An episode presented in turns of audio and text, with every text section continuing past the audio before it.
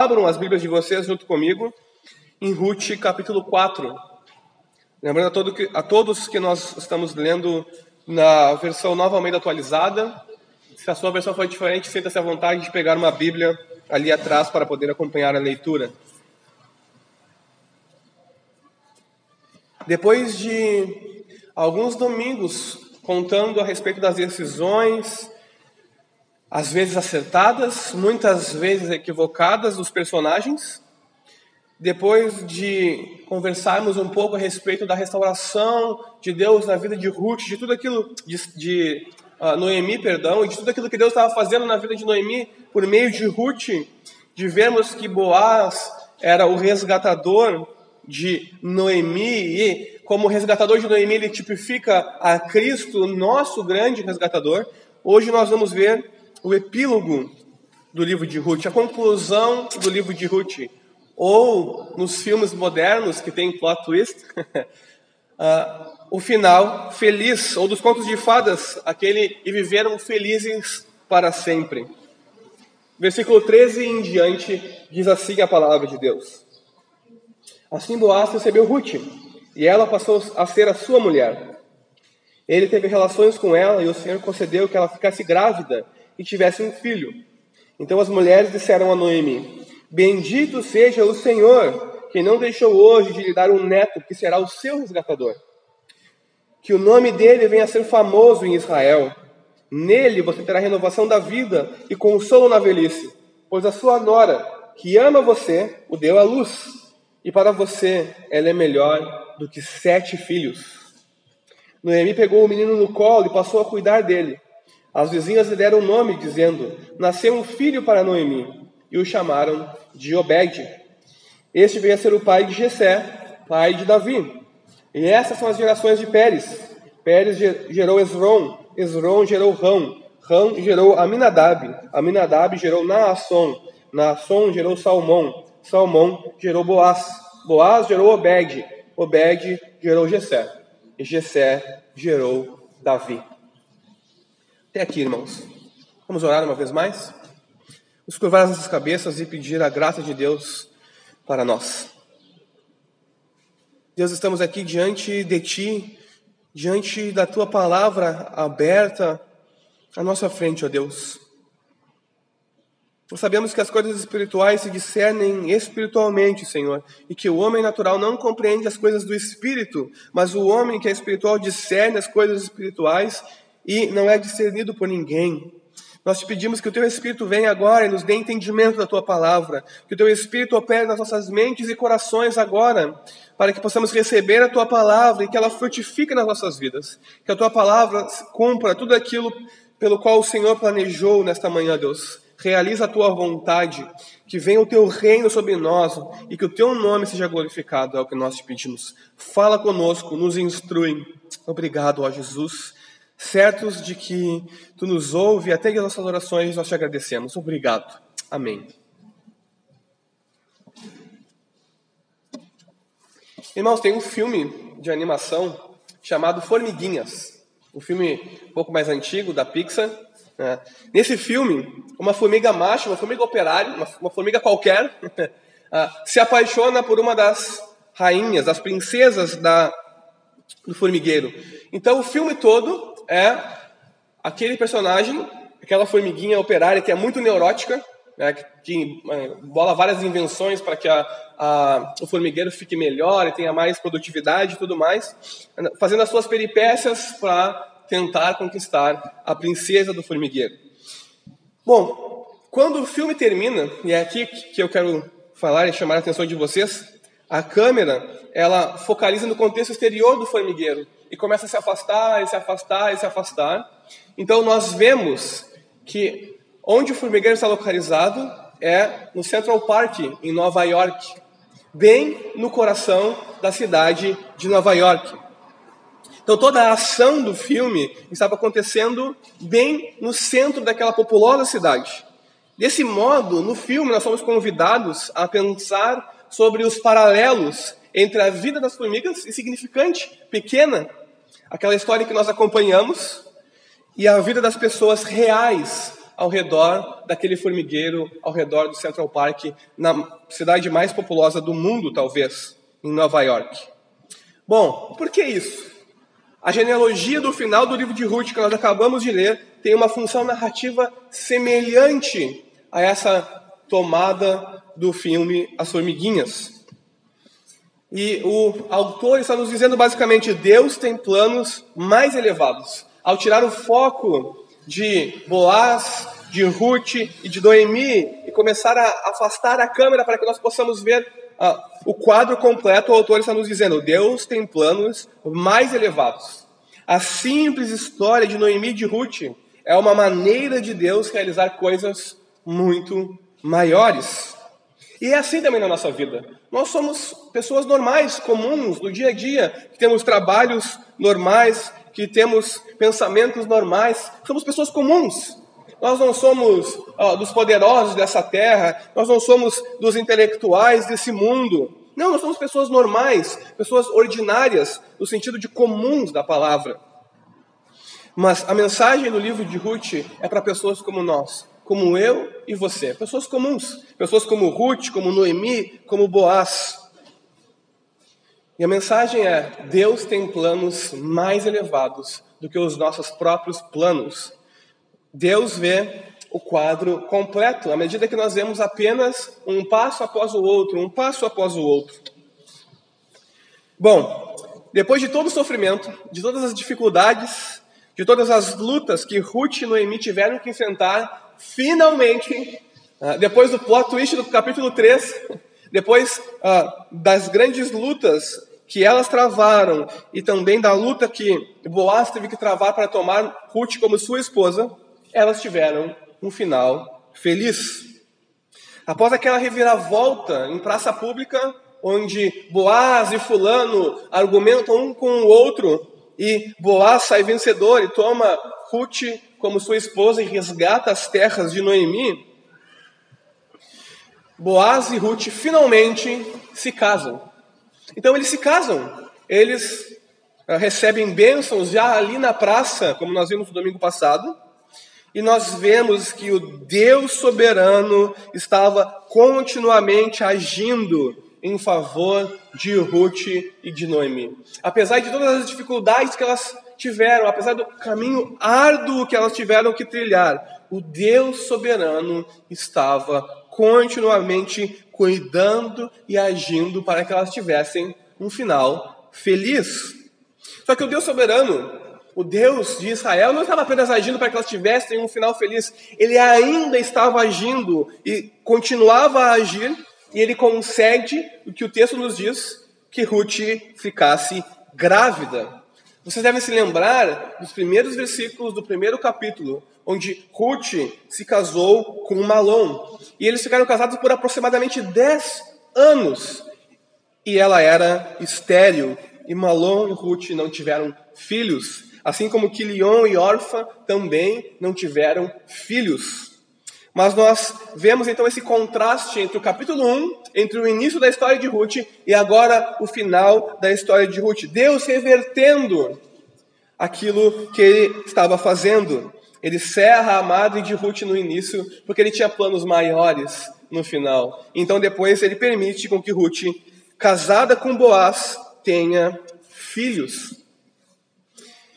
Ruth finalmente encontra descanso. Aquela que é incansável, aquela que trabalha diariamente, aquela que busca com zelo e esmero o bem da sua sogra, finalmente encontra descanso. O Senhor a abençoou com um marido e com um filho, e também com segurança. Agora ela não estava mais à mercê da sorte, à mercê da sociedade, sendo estrangeira. Não, ela colhe os frutos da sua fidelidade, da sua bondade e da sua coragem. Fidelidade, bondade e coragem que nós estamos vendo desde o capítulo 1 de Ruth.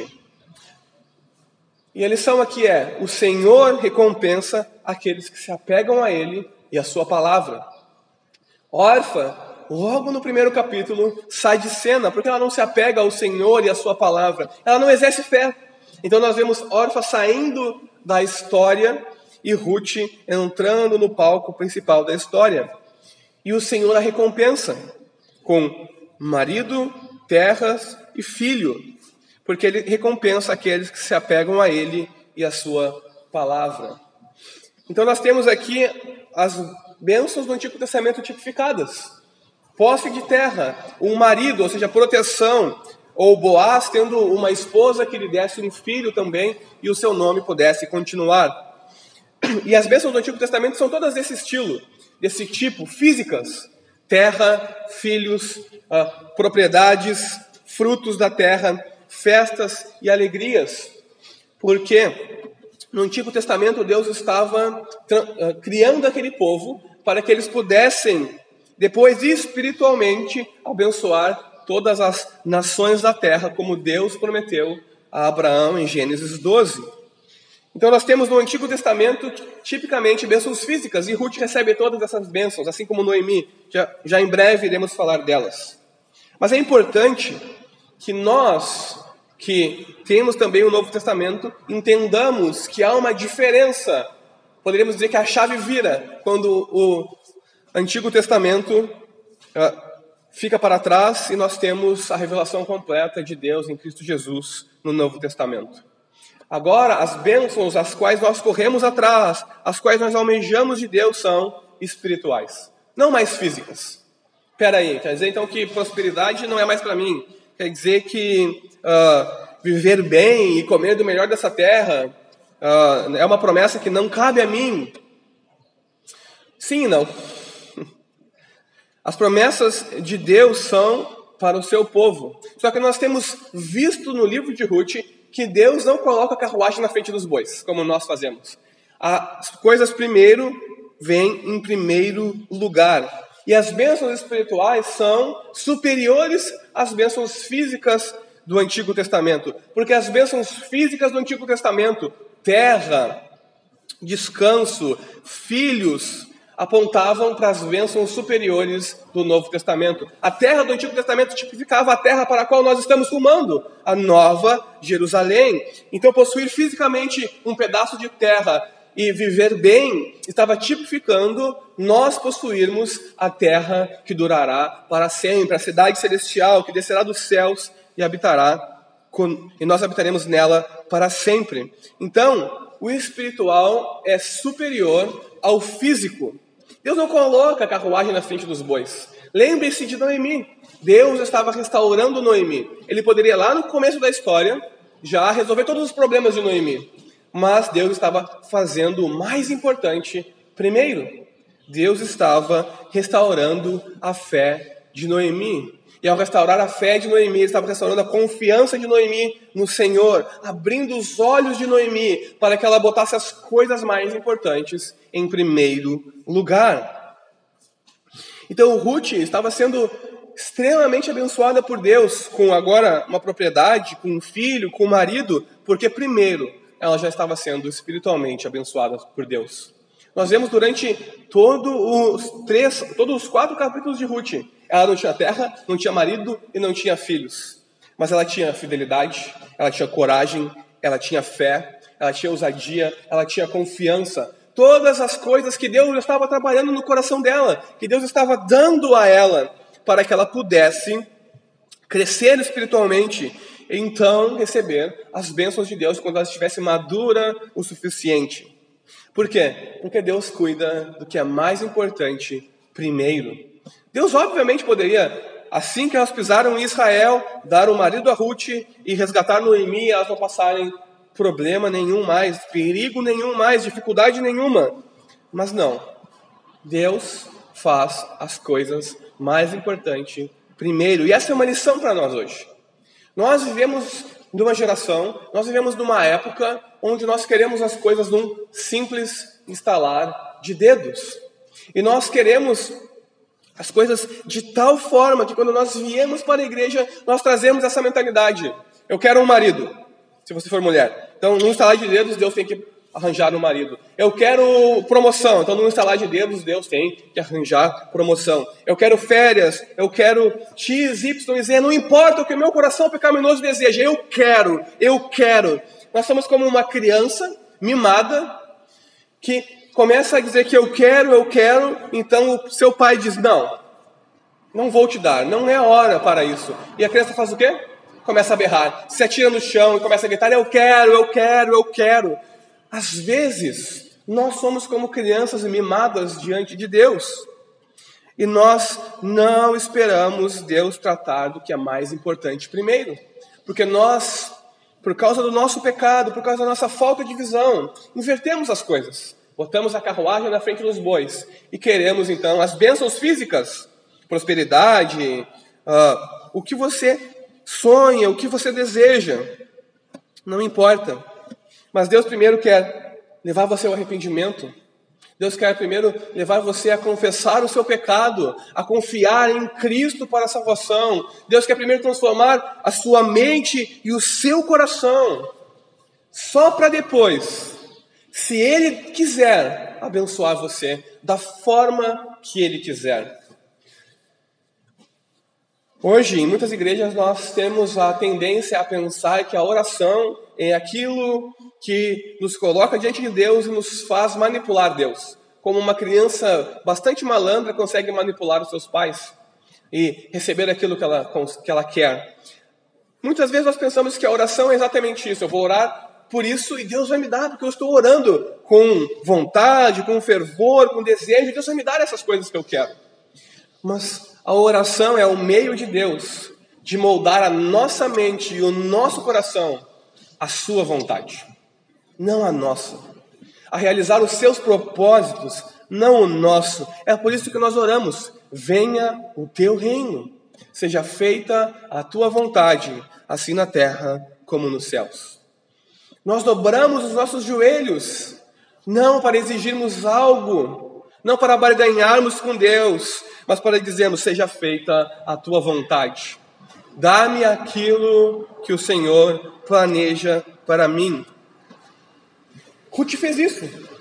Ruth dobrou-se ao Senhor. Ruth fez aliança com Noemi e foi fiel à aliança. E todos na cidade a reconheciam como uma mulher virtuosa. Então o Senhor a tornou abundante também com bênçãos físicas. E ela estava então completa. Ela havia achado o descanso pelo qual ela constantemente estava trabalhando. Vejam, primeiro ela teve que trabalhar, e muito. Primeiro ela teve que passar por provações, e não se vender, e não trilhar o caminho que leva à perdição. Então ela achou descanso.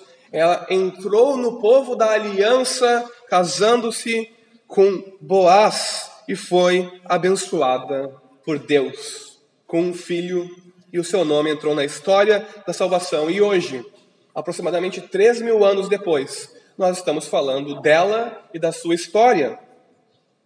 Então, esse é o final feliz de Boaz e de Ruth. Eles se casam e têm um filho. Eles são abençoados por Deus, porque Boaz colocou a vontade de Deus em primeiro lugar e Ruth também. Mas e Noemi? E Noemi, nós podemos nos perguntar, se nós prestarmos atenção, de maneira bastante interessante, o foco final da narrativa não concentra-se em Boaz, em Ruth, no casamento e no filho, mas em Noemi. Porque Noemi é a personagem principal do livro. Por mais que o livro leve o nome de Ruth e Ruth apareça constantemente, a personagem principal do livro de Ruth é Noemi. Porque desde o início, Deus está agindo na vida de Noemi. Então, no final de Ruth, Deus restaura Noemi por completo. Ele restaura primeiro a sua fé, e depois restaura então a sua família. Sempre o mais importante primeiro. É assim que Deus faz as coisas. Então, restaurando Noemi por completo,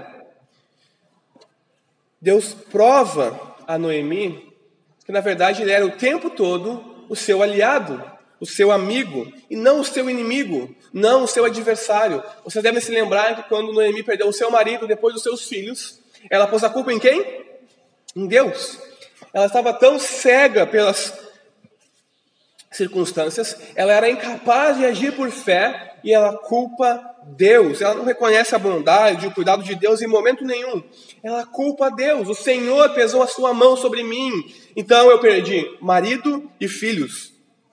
Quando eu saí de Belém, eu era plena, eu era cheia. Agora eu vou voltar vazia, porque o Senhor pesou a sua mão sobre mim. Essa era a mentalidade de Noemi. Esse era o pensamento de Noemi. Mas o interessante é que nós notemos que quando ela saiu da terra prometida, de onde Deus havia colocado ela e sua família, ela saiu supostamente cheia. Ela agiu como todos na época de juízes, segundo o que achava melhor para si, segundo a intenção do seu coração, segundo pensava que ia beneficiar a si própria. Então ela sai supostamente cheia, volta completamente vazia. Porque na verdade ela não estava saindo cheia. Ao sair da terra prometida, ela estava começando a se tornar vazia. E ela volta a estar completamente vazia. E como eu já disse alguns domingos, ela faz a mesma jornada que o filho pródigo na parábola de Jesus. Quando não tem mais nada, quando ela, se, ela percebe que perdeu tudo, ela decide então voltar para a sua terra para talvez ter misericórdia da parte de Deus e ser resgatada. E é exatamente isso que acontece. Ao voltar para a terra, ela se torna, no final do livro de Ruth, depois de Deus restaurar a sua fé, verdadeiramente cheia. E a lição para nós aqui é que no reino de Deus, o caminho para a plenitude passa pelo esvaziamento. O caminho para a plenitude no reino de Deus passa pelo esvaziamento. Nós só subiremos às maiores alturas do reino de Deus. Nós só veremos Cristo face a face se antes, se antes nós nos humilharmos, descermos ao mais baixo degrau, porque é assim que as coisas funcionam no reino de Deus. No reino de Deus, o caminho da plenitude passa pelo esvaziamento. Então nós temos em Noemi aqui também um tipo da vida cristã. Noemi passou pelo esvaziamento, converteu-se, arrependeu-se, teve a sua fé restaurada. Então começou a ser cheia novamente, a ser verdadeiramente cheia. Não cheia como ela achava que deveria ser ou como ela pensava que era uma vida plena, mas ela começa a receber de Deus e torna-se então verdadeiramente plena. O ponto aqui é que a obra na vida de Noemi a transformou por completo. E a obra de Deus na nossa vida não aceita menos do que nos transformar por completo. A obra de Deus na nossa vida ou nos transforma por completo, ou nós ficamos no meio do caminho. Deus não é um Deus que aceita restos. Deus não é um Deus que aceita parte da sua vida. Não, ou você pertence a Ele, e Ele é o Senhor da sua vida, e faz conforme lhe apraz. Mas a boa notícia é que em Cristo Jesus, Deus faz todas as coisas cooperarem para o nosso bem. A intenção de Deus para conosco é sempre boa, benéfica. Então nós não precisamos ter a mentalidade de, de Noemi, perdão, de que a mão do Senhor pesou contra mim, ele é meu inimigo, essas coisas estão acontecendo porque o Senhor é, é mau e está se vingando de mim. Porque ela era incapaz de ver o seu próprio pecado, ela era incapaz de ver as más decisões que ela tomou e que levaram ela até a terra da ruína, do esvaziamento completo. Ao fazer todas essas coisas, Deus estava transformando Noemi porque se ele simplesmente desse a ela novamente família, filhos, netos, ela poderia fazer de novo a mesma coisa. Ela poderia de novo tomar as bênçãos, os filhos, a família, a terra, como algo superior e tomar aquilo como maior do que ao Senhor, amar isso mais do que o Senhor. Agora não. Agora sendo transformada, ela não amaria as bênçãos mais do que ao Senhor Deus. Agora ela confiava plenamente em Deus.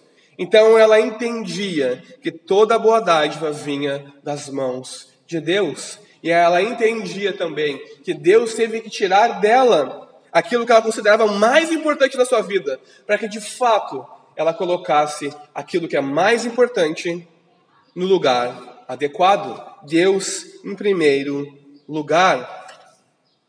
Se nós voltarmos um pouco na história, nós temos a história de Abraão. E Deus promete a Abraão um filho, o filho da promessa, por meio de quem Deus realizaria todas as promessas futuras na vida de Abraão. Então, miraculosamente, na velhice de Abraão, Deus realiza, pelo seu poder, um milagre e dá a Abraão e Sara um filho. Lá pelas tantas, Abraão estava lá extremamente feliz com um filho, aproveitando as bênçãos de Deus, a aliança que ele tinha com Deus, e desfrutando do filho da sua velhice que lhe fazia rir. Deus aparece a ele e diz: Pega o teu filho, prepara o teu filho, vai a tal monte e sacrifica-o a mim. Preciso saber se você realmente me ama. Deus põe a prova a Abraão. Deus põe Abraão à prova. Ele lhe pede aquilo que aparentemente era aquilo que era mais importante para Abraão. Só que Abraão era um homem de fé. Deus era mais importante. Obedecer a Deus era mais importante. Assim como para Boaz, obedecer a Deus era mais importante do que receber benefícios próprios, para Abraão também. Obedecer a Deus era mais importante do que ter o seu filho. E nós sabemos pelo Novo Testamento que Abraão tinha fé de que se ele tivesse que sacrificar o seu filho, Deus tinha poder para trazê-lo novamente dentre os mortos. Isso é fé. Isso é colocar Deus em primeiro lugar e obedecer a palavra de Deus, não importa o que custar. É essa fé, é esse tipo de atitude, essa doação por completo que herda o reino dos céus. O fulano sumiu da história. Orfa sumiu da história.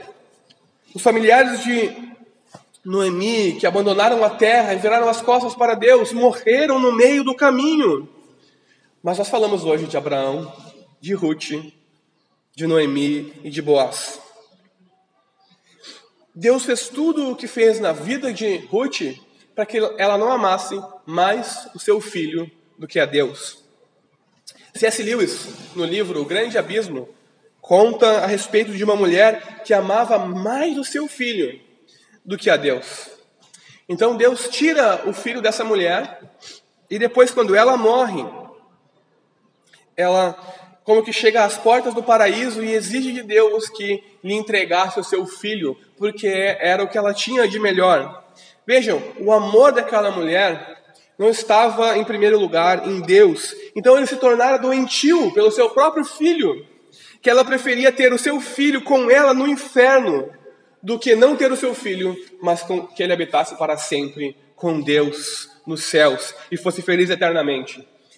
Deus não queria que Ruth tivesse esse tipo de amor doentio, como Ele não quer que nenhum de nós coloque algo ou alguém à frente de Deus.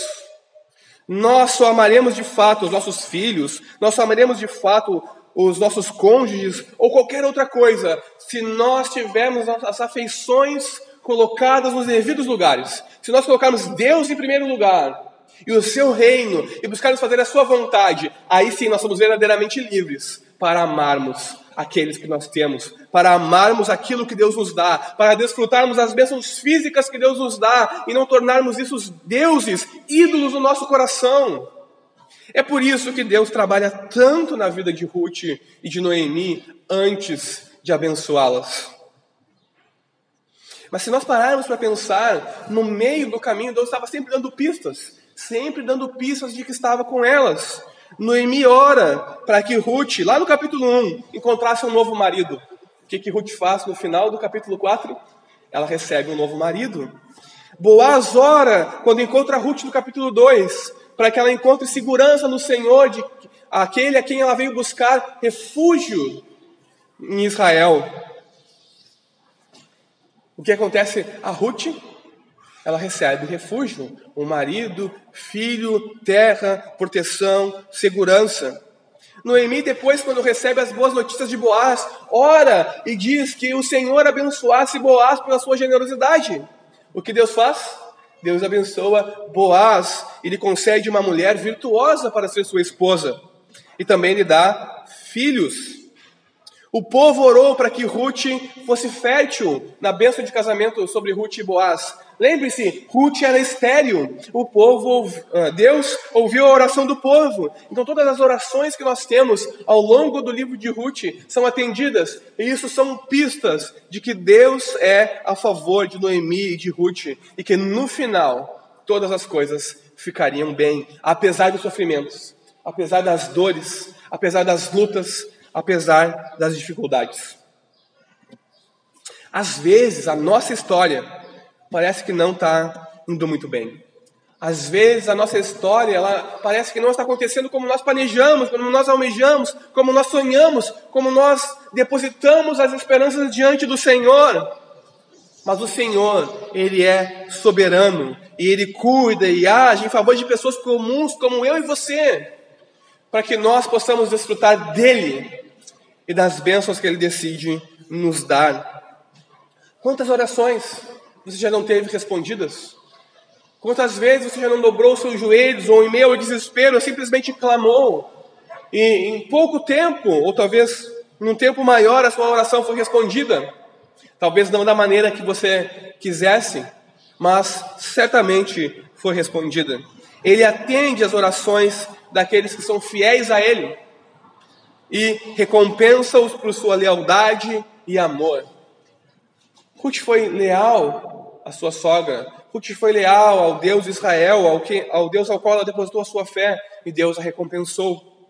Deus ouviu as orações dela, Deus ouviu as orações de Noemi, do povo, de Boaz. Por meio de Boaz, nós vemos também que Deus levou, levou a sua obra redentora na vida de Ruth e de Noemi à conclusão. Vejam, Deus estava o tempo todo agindo na história, na vida de Ruth e de Noemi, para levar a sua obra redentora na vida delas à conclusão. E se Deus concluiu a sua obra redentora na vida de Noemi e de Ruth, é certo também que Ele vai concluir a sua obra na nossa vida. É certo que Ele também vai atender às nossas orações. Mas nós primeiro precisamos ser leais a Ele. Nós primeiro precisamos amar a Ele sobre todas as coisas. Porque Jesus diz que aquele que não ama a Deus sobre todas as coisas não vai herdar o reino dos céus. Aquele que não o coloca em primeiro lugar não vai herdar o reino dos céus. Por isso nós precisamos ser leais e amar a Deus sobre todas as coisas. E então, trilhar o caminho do Evangelho a estrada que leva até Deus. Vocês devem lembrar que ao longo de toda a exposição, Deus estava sempre como que colocando escolhas diante de Ruth, Noemi, Boaz. Eles poderiam seguir o caminho da autogratificação, do prazer, do benefício próprio, mas que no final gerava morte. Ou eles poderiam seguir o caminho da palavra de Deus, árduo, penoso às vezes, difícil de trilhar, mas que no final conduz à vida e à vida eterna e a bênçãos que não podem ser tomadas. Uma vez mais eu me lembro de Jim Elliot, um missionário no Equador, que deu a sua vida tentando evangelizar povos não alcançados. Certa vez ele disse: Não é tolo aquele que dá o que não pode manter para ganhar o que não pode perder. Essa é a obra do Evangelho nas nossas vidas. Nós damos aquilo que nós não podemos manter, a nossa vida, a nossa confiança, e recebemos de Deus algo inimaginável, a vida eterna. Então, toda essa história, todos esses personagens, eles apontam para Cristo e para a sua obra na nossa vida. Ele é o nosso redentor, do qual Boaz é um tipo. É ele que nos redime de uma situação muito pior daquela de fome, de insegurança, de medo e de não ter um futuro de Ruth e de Noemi. Ele nos redime dos nossos pecados. Ele nos redime do vale da sombra da morte, ele nos tira das trevas, da morte espiritual e nos traz para o seu reino, para a sua luz. Em Cristo Jesus, então, Deus age para o nosso bem completo e final, assim como ele agiu constantemente para o bem completo e final de Ruth e de Noemi. Ele deu descanso a Ruth e Noemi. E Deus está hoje também trabalhando para que nós tenhamos descanso. Mas não é um descanso de um domingo, de um sábado, que tipifica o descanso eterno dos santos. Não, é exatamente isso. Um descanso eterno é estar com Deus para todo o sempre. Mesmo que hoje nós soframos, mesmo que hoje nós não vejamos, mesmo que hoje nós tenhamos dificuldade e não enxerguemos um palmo à nossa frente, porque as trevas nos tomaram, porque nós não sabemos para onde ir. A verdade é que a resposta, a luz e as coisas não vêm de dentro de nós, mas do Senhor. E se nós clamarmos e confiarmos nele, um raio irradiará ao nosso redor e iluminará o caminho que devemos seguir o caminho do Evangelho, porque em Cristo Jesus, Deus sempre age para o nosso bem, completo e final, para o nosso descanso eterno. Deus agiu na vida de Boaz, na vida de Noemi. Só que Deus não agiu na vida deles simplesmente por agir na vida deles e acabar ali. Deus agiu na vida deles com um propósito muito além. Através da história e lutas deles, Deus estava trazendo à existência futura o maior rei de Israel. Deus estava trazendo o rei que o povo em breve precisaria, o rei Davi. Então nós começamos a ver aqui uh, o retrato maior. Deus jamais esquece de seus propósitos salvíficos. Enquanto ele trabalhava na vida de Ruth e de Noemi, Deus estava trabalhando lá na frente, nos seus projetos salvíficos. E depois, enquanto ele estava trabalhando em Davi, o rei de Israel, o grande rei de Israel, que também estava apontando para outro rei que viria, Deus estava também trabalhando nos seus propósitos salvíficos. Davi apontava para Jesus, o grande e verdadeiro rei de Israel, o Messias, o nosso Senhor e Salvador. Então, assim como no filme Formiguinhas, que no final a câmera vai saindo e você começa a perceber que toda aquela história se passava no Central Park, naquela grande cidade, e nós começamos a pensar nas pessoas ao redor e as suas vidas. Nós somos também convidados a pensar, por meio do livro de Ruth, a ter uma perspectiva mais ampla sobre as coisas. Não só sobre a nossa vida, sobre o que nós desejamos, mas a ter uma perspectiva mais ampla em relação ao reino de Deus, à vontade de Deus e aos propósitos de Deus, principalmente sobre a ação soberana de Deus na vida de pessoas comuns, como eu e você, e seus propósitos para o seu reino. Porque a verdade é que Deus tem planos mais elevados. Nós podemos querer um filho, um carro, uma propriedade, nós podemos querer cursar uma faculdade, morar no exterior, enfim. Deus tem planos mais elevados que esses nossos míseros planos. Deus tem planos e propósitos eternos para o seu reino. E a nossa vida e a nossa história são meios pelos quais Deus realiza o seu plano e o seu propósito para o seu reino, para essas coisas mais elevadas. Assim como ele usou a vida de Ruth, Noemi e Boaz. Assim como na história do livro de Ruth. Então, a grande questão final que o livro nos convida a responder na nossa própria vida é a seguinte: qual caminho nós vamos trilhar? Qual caminho nós vamos pegar?